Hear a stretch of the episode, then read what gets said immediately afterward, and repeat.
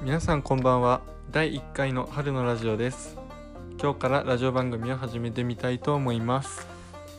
この番組では私春が日常生活をしていて思ったことや感じたことを共有したいと思います。さて第1回目のテーマはラジオを始めようと思ったきっかけです。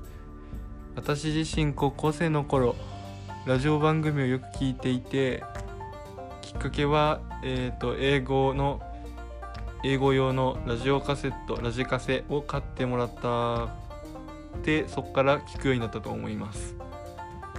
そして最近になって YouTube の次は音声コンテンツが来るととある YouTuber さんが言っていたので始めてみました。本当にざっくりとした説明になりましたが今回は大まかにこんな感じです。今後も私の思いを思いや考えを共有していきたいと思います。以上春のラジオでした。またね